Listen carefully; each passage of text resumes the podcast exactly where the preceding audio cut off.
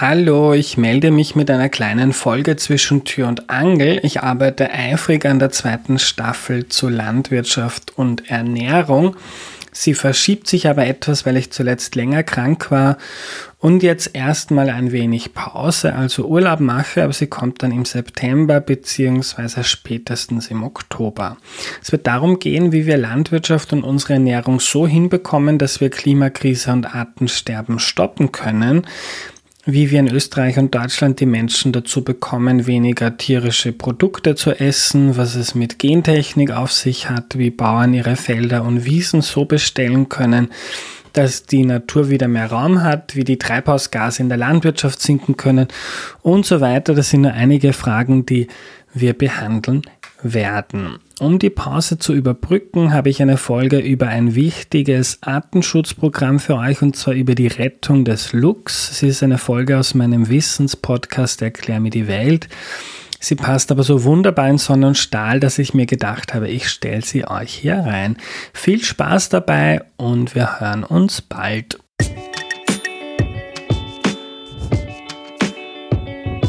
Hallo, ich bin der Andreas und das ist Erklär mir die Welt, der Podcast, mit dem du die Welt jede Woche ein bisschen besser verstehen sollst.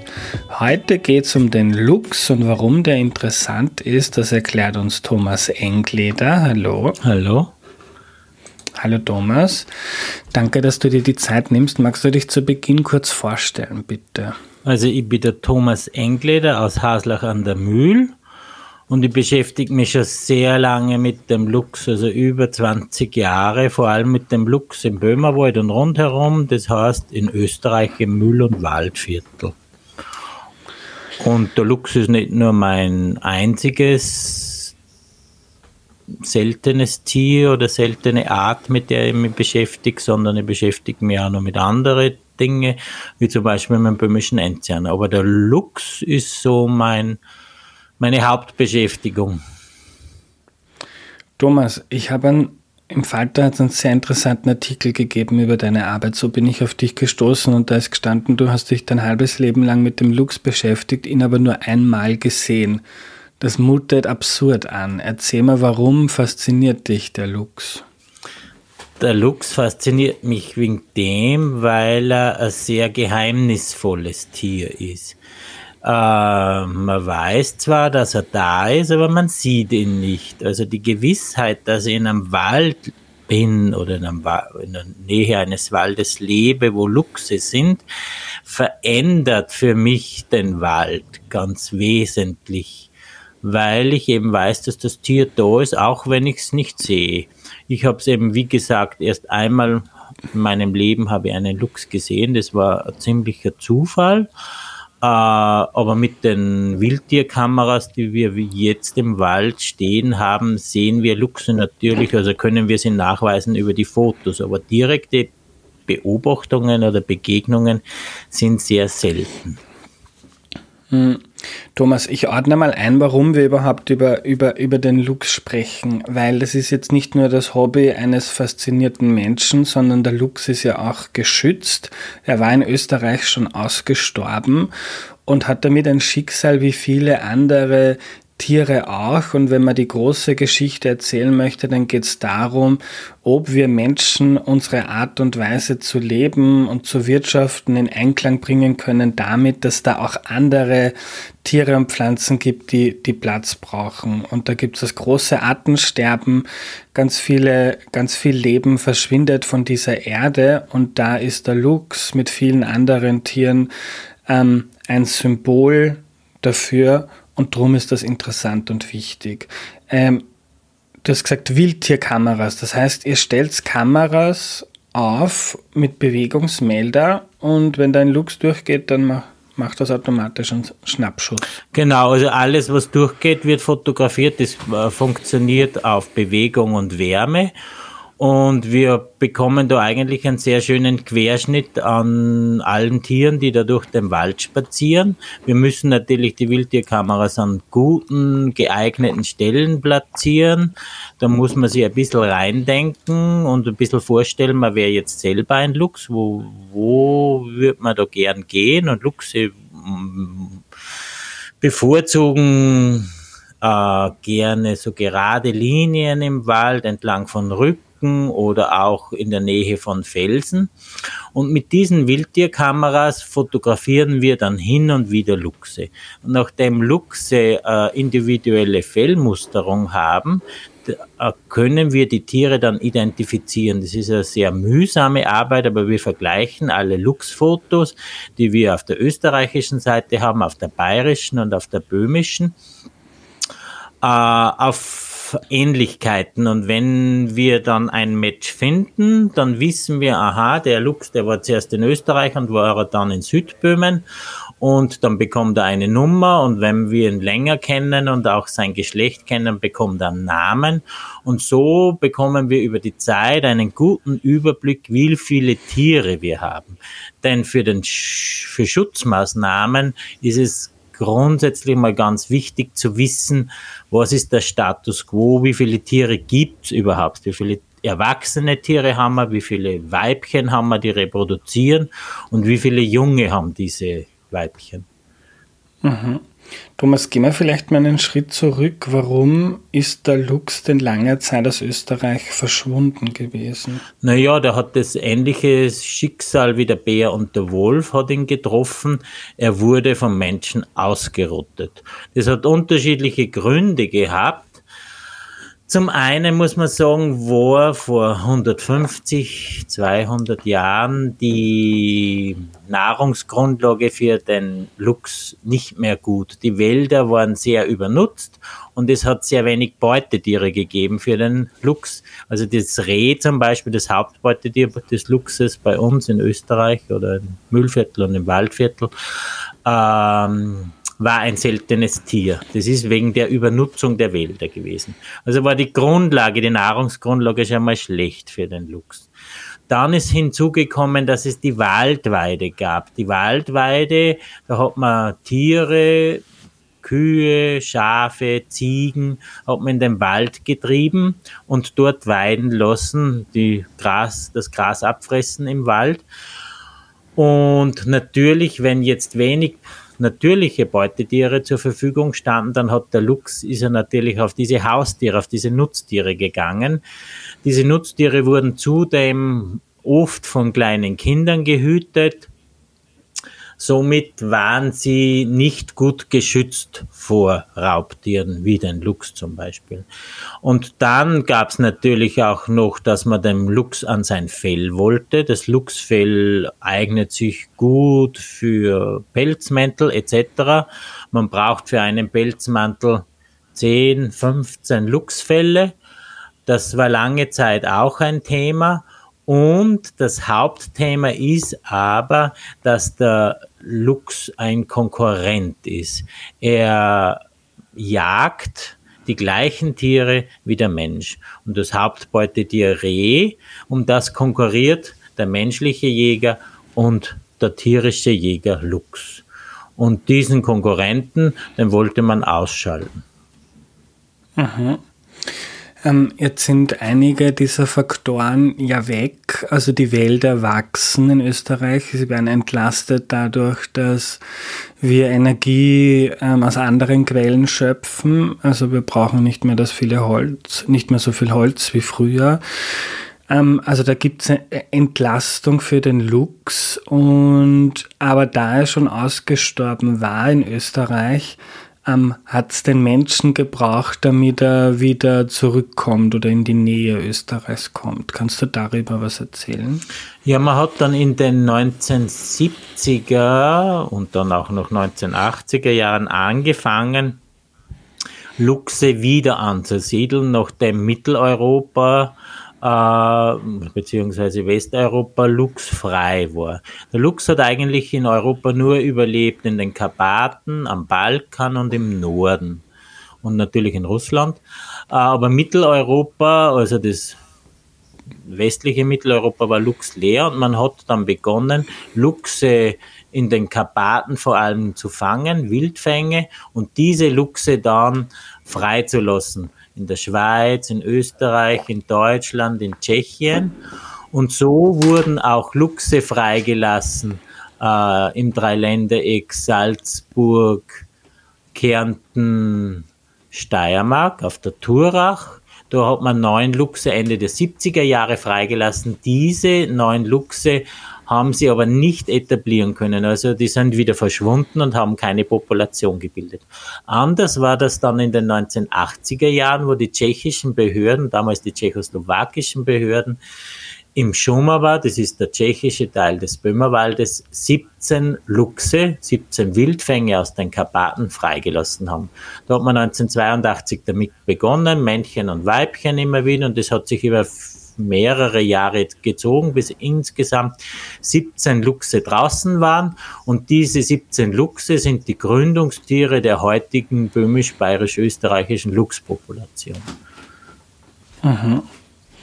Ähm, reicht das so 17, wenn, wenn ich mir jetzt vorstelle, eine Insel mit 17 Menschen, da wird es vielleicht schnell zur Inzucht kommen, der Genpool ist zu wenig divers und, und ja, man ist nicht überlebensfähig als so kleine Gruppe. Ist das bei den Luchsen im Böhmerwald, war das ein Thema? Also 17 Luchse für eine Wiederansiedlung ist schon mal ganz gut. Es ist je mehr Luchse, desto besser, desto größer ist die genetische Basis. Äh, aber 17 Luchse ist schon mal gut. Äh, die Wiederansiedlungen, andere Wiederansiedlungen sind mit weitaus weniger Tiere äh, gemacht worden, zum Beispiel in Slowenien. Aber mhm. es stimmt, mittel- bis langfristig wird es da ein genetisches Problem geben, wenn das nur auf 17 Tiere passiert. Und darum ist es wichtig, dass diese Luchspopulationen untereinander verbunden sind, also untereinander Verbindungen haben, wo sie Tiere auf natürlichem Weg austauschen. Und solange dies nicht gelingt, wird es wahrscheinlich immer wieder mal notwendig sein, einzelne Tiere auszutauschen oder einzelne Tiere äh, einzubringen, die eine neue Genetik reinbringen.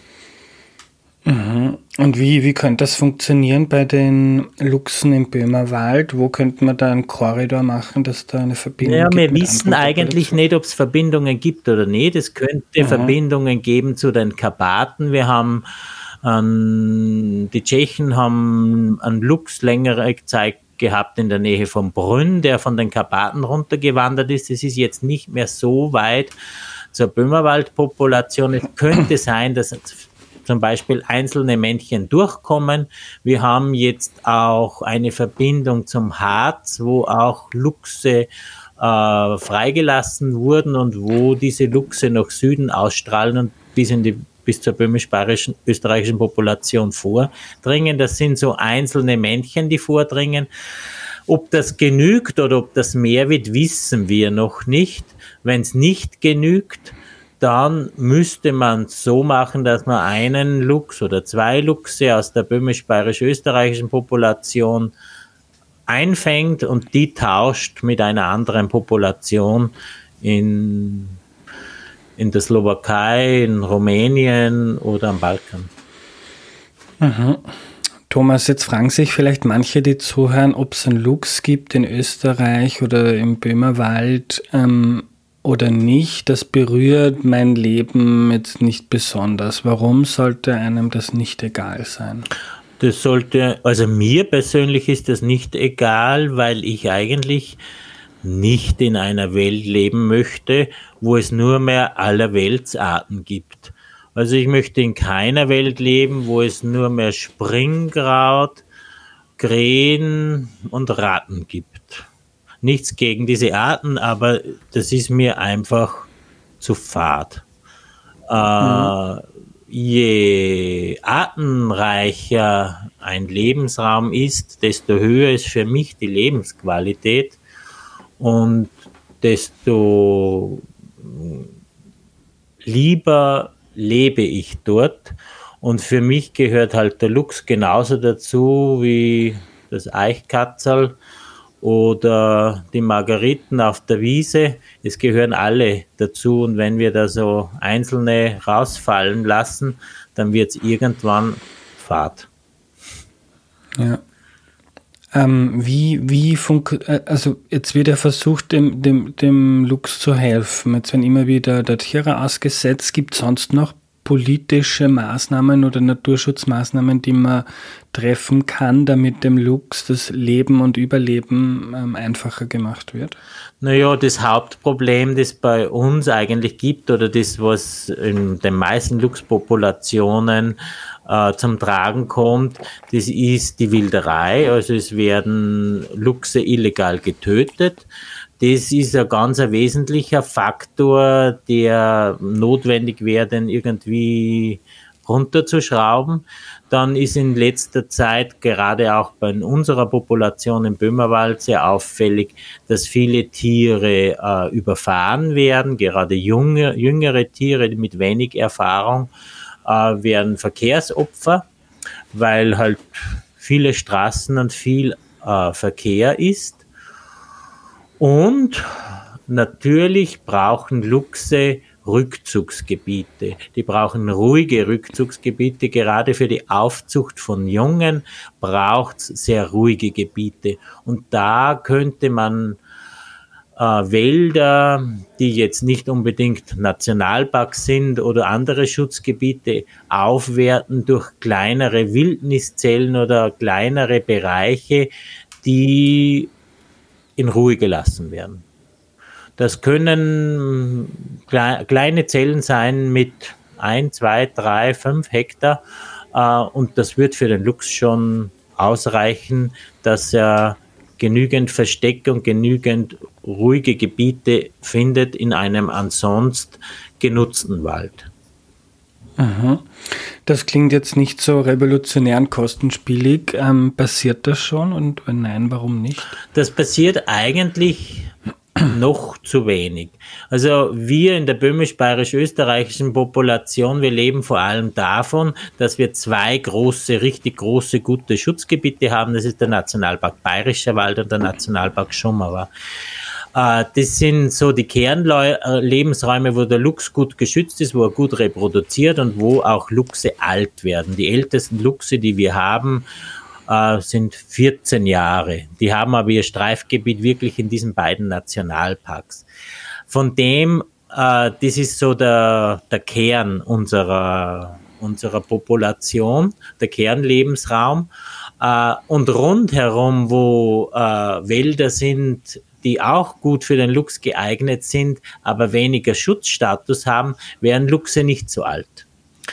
Äh, mhm. Aus den verschiedensten Gründen, eben weil dort mehr Wilderei stattfindet, weil dort äh, mehr Störung ist und weil dort weniger ruhige Plätze sind oder mehr Verkehr auch ist.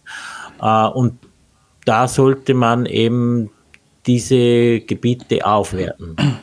Ähm, warum das noch zu wenig passiert, ist eine gute Frage. Es würde eigentlich nicht viel kosten, aber es ist im Bewusstsein noch nicht so weit gesickert, womöglich. Ja. Ja. Thomas, kannst du uns mal erzählen, wie kann man sich denn so ein Luchsleben vorstellen? Was passiert da? Also Luchsleben äh, kann man sich eigentlich sehr schön vorstellen. Also die jungen Luchse kommen zur Welt im Mai, Juni. Sie werden meistens von der Luchsin zur Welt gebracht in an einem geschützten Platz, irgendwo in einem umgestürzten Baum, in so einem kleinen Felsenhöhle oder überstehenden Felsen, wo sie ein bisschen geschützt sind vor der Witterung. Und dort werden sie anfangs gesäugt und je größer das sie werden, äh, desto mobiler werden sie und gehen sie dann nach kurzer Zeit auch zum Riss mit und sie bleiben bei der Mutter und sie lernen von der Mutter eigentlich die ersten zehn Monate alles, was sie brauchen fürs Leben. Dann ungefähr im Spätfrühling, März, April des Geburtsfolgejahres werden sie selbstständig. Dann gehen sie auf der Suche nach ein eigenes Revier. Sie sind dort eigentlich ja noch subadult, also noch nicht erwachsen.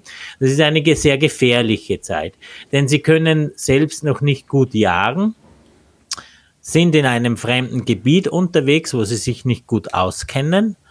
Äh, und das ist sehr herausfordernd für junge Luchse. Gleichzeitig ist es auch die Zeit, wo dann Luchse mit einem Jahr, eineinhalb Jahre sehr weit herumkommen. Wir haben dann sehr Weitwanderer, die durchaus mal 100 Kilometer, 130 Kilometer oder mehr zurücklegen. Und irgendwann findet der Luchs dann ein Revier, ein Gebiet, wo er bleibt. Äh, und das, dieses Gebiet sollte halt benachbart sein zu anderen Luchsen. Also Luchse machen neue Streifgebiete oder etablieren neue Streifgebiete vor allem in der Nachbarschaft von anderen Luchsen. Sie bilden keinen Satelliten irgendwo, wo keine Luchse sind, sondern sie wollen andere Luchse als Nachbarn. Drum wachsen Luchsgebiete sehr langsam nach außen, vor allem wenn innerhalb dieses, dieser Luchspopulation immer wieder Reviere frei werden. Und dann, wenn dann der Luchs sein Revier etabliert hat, je nachdem, ob es ein Männchen oder Weibchen ist, mit einem, mit zwei Jahren oder mit drei Jahren, dann nehmen die Tiere an der Reproduktion teil. Das heißt, es gibt Transzeit im Februar, März wo Luchse, die eigentlich Einzelgänger sind, dann gemeinsam unterwegs sind und die Jungen im Mai und Juni wieder zur Welt kommen und so geht es halt dann die ganze Zeit dahin, solange die Luchse leben. Und was ja auch sehr wichtige Sache ist, Luchse markieren ihr Revier. Das heißt, sie gehen regelmäßig ihre, die Grenzen ihres Reviers ab und markieren die vor allem mit Haaren, damit so andere Luchse wissen, okay, hier bin ich zu Hause und ich bin dein Nachbar. Finde ich irgendwie süß, dass sie sich Nachbarn halten. äh, wie, wie, wie schaut der durchschnittliche Tag im Leben eines erwachsenen Luchses aus? Liegt er dann die meiste Zeit herum? Ist er auf, auf Jagd oder was macht er? Also der Luchs ist vor allem nacht- und dämmerungsaktiv und der hat zwei, zwei Aktivitätshochs und das ist in der Dämmerung am Abend und in der Dämmerung am Morgen. Unterm Tag, also da ist er auf Jagd praktisch und unterm Tag ähm, ist er an einem Ruheplatz, das ist sehr oft ein geschützter, höher gelegener Platz, wo er sich ausrastet für seine Beutezüge in der Nacht, beziehungsweise wo er ausgiebig Fellpflege betreibt. Das ist ja sehr wichtig, dass das Luchsfell sauber ist, damit es schützt vor Regen und Kälte und Nässe äh, ja, also vor allem in der Nacht ist er aktiv und im, am Tag ist er eher in seinem Tageslager. Was auch, weil du sagst, dass, so, dass sie sich so gut tarnen können, aber das trägt dann auch dazu bei, dass es unwahrscheinlich ist, dass man mal einen Luchs begegnet, auch also neben neben der Tatsache, dass es einfach so wenige davon gibt. Genau, zum einen ist die Dichte einfach sehr gering, dass die Wahrscheinlichkeit sehr gering ist, dass man einen trifft zufällig. Auf der anderen Seite vertraut der Luchs einfach auf seine Tarnung das ist auch im Zusammentreffen mit einem Luchs, wenn man jetzt als Schwammerlsucher oder als Bärenpflücker im Wald unterwegs ist, kann es sein, dass man einem Luchs relativ nahe kommt, ohne dass man den Luchs bemerkt. Also der Luchs bemerkt den Menschen, aber der Mensch bemerkt den Luchs meistens nicht, weil er eben so gut getarnt ist. Und diese gute Tarnung, die weiß der Luchs auch, auf die vertraut er auch.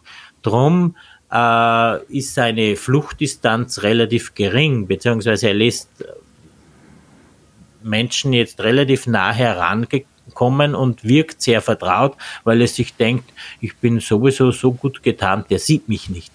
Und auch wenn der Mensch dann als Schwammerlsucher oder Bärenpflücker dem Luchs sehr nahe kommt, dann flüchtet der Luchs nicht, sondern er schleicht sich langsam davon und dann ist er wieder nicht sichtbar. Also er ist schon ein sehr guter, getarnter Versteckkünstler im Wald. Ich wusste ehrlich gesagt gar nicht, wie ein Lux ausschaut. Ich habe ihn dann gegoogelt und ich finde, es schaut fast, also er ist wunderschön, aber er, er macht auch ein bisschen Angst. Also hat mich fast ein bisschen an Leoparden er, erinnert. Ähm, die Frage ist ein paar Mal von HörerInnen gekommen, was macht man, wenn man einem Lux ähm, in der freien Wildbahn begegnet? Ähm, heißt das dann, man muss sich nicht fürchten, weil der, der, der schleicht sich eh weg oder gibt es auch ähm, Vorfälle, wo ein Luchs mal ähm, Probleme gemacht hat mit einem Menschen? Also mir sind keine solchen Vorfälle bekannt. Also wenn man einem Luchs im Wald begegnet, dann würde ich mich vor allem einmal freuen, würde stehen bleiben und so lange wie möglich schauen. Und wahrscheinlich wird der Luchs das Gleiche machen. Und dann ist die Frage, wer, wer schneller auf, so in die Richtung. Also der Luchs ist grundsätzlich ungefährlich. Ähm, ich wüsste jetzt keine Fälle, wo es zu gefährlichen Situationen gekommen wäre. Das Einzige, was wir in den letzten Jahren immer wieder hatten, das waren verwaiste Jungluchse. Wenn jetzt das Muttertier zu Tode kommt, wie auch immer, und das ist, war, ist meistens im, also die Fälle waren sehr oft im Herbst, also im Oktober, November oder Dezember, dann sind ja die jungen Luchse noch abhängig eigentlich von der Mutter, also vom, von der Jagd der Mutter und dass sie eine Beute zur Verfügung stellt. Wenn jetzt die Mutter ausfällt, dann ist dieses verwaiste Jungtier auf sich allein gestellt, obwohl es noch nicht so weit ist. Dieses verwaiste Jungtier macht sich dann unter Umständen auf die Suche nach einfacher Beute. Und einfaches Fressen ist meistens zu finden in der Nähe von Häusern. Das heißt, da gibt's Katzenfutter, da gibt's einen äh, Komposthaufen, da gibt's andere Dinge um Häuser. Und so haben wir immer wieder auch Luchse gehabt, verwaiste Jungluchse, die bei Häusern aufgetaucht sind. Die sind über die Terrasse spaziert, die haben im Zwetschgenbaum geschlafen, und solche Begegnungen äh, sind am Anfang vielleicht einmal irritierend, wenn man das nicht einordnen kann. Sie sind nie gefährlich, aber sie sind vielleicht ein bisschen irritierend. Aber diese Tiere sind ganz einfach auf der Suche nach einfacher Nahrung. Hm. Eine Frage von Astrid über WhatsApp gekommen. An welchen Zweck haben die Pinsel auf den Luchsohren? Ja, das ist eine gute Frage, die was eigentlich nicht eindeutig zu beantworten ist, beziehungsweise nicht wirklich erforscht ist. Man nimmt halt an, dass sie irgendwie ein bisschen so wie Antennen äh, wirken und das gute Gehör noch besser machen, beziehungsweise so wie die Tasthaare auch äh, fungieren. Ähm, aber im Endeffekt weiß man es nicht. Sie sind vor allem auch schön. und ein Alleinstellungsmerkmal, so wie der kurze Schwanz. Thomas, letzte Frage. Bist du, blickst du optimistisch in die Zukunft, wenn es um den Lux geht in Österreich und in der Umgebung? Grundsätzlich schon, sonst würde ich wahrscheinlich diese Arbeit nicht machen.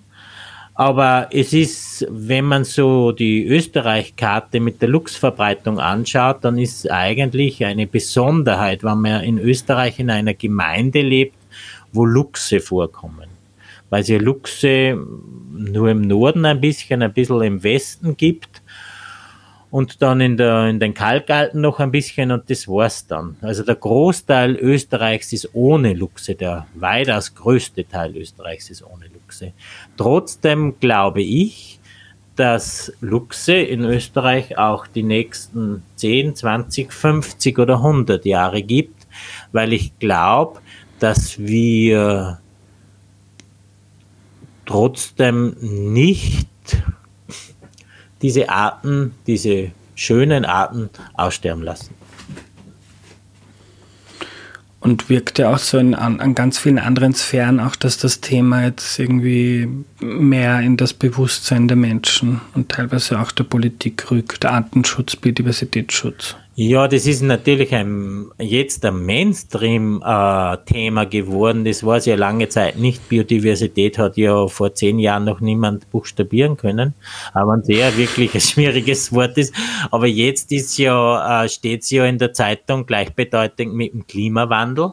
Natürlich gibt's immer wieder neue Probleme, die die Menschheit bewegen. Da haben wir ja in den letzten Jahren genug. Äh, trotz dem werden die Biodiversitätskrise und die Klimakrise äh, so groß sein, dass wir nicht umhin kommen, uns mit ihnen ernsthaft zu beschäftigen. Also wir können es nicht länger negieren und zur Biodiversität gehört der Luchs genauso wie viele andere Arten. Danke für deine Zeit, Thomas, und für deine wertvolle Arbeit. Ja, bitte gern.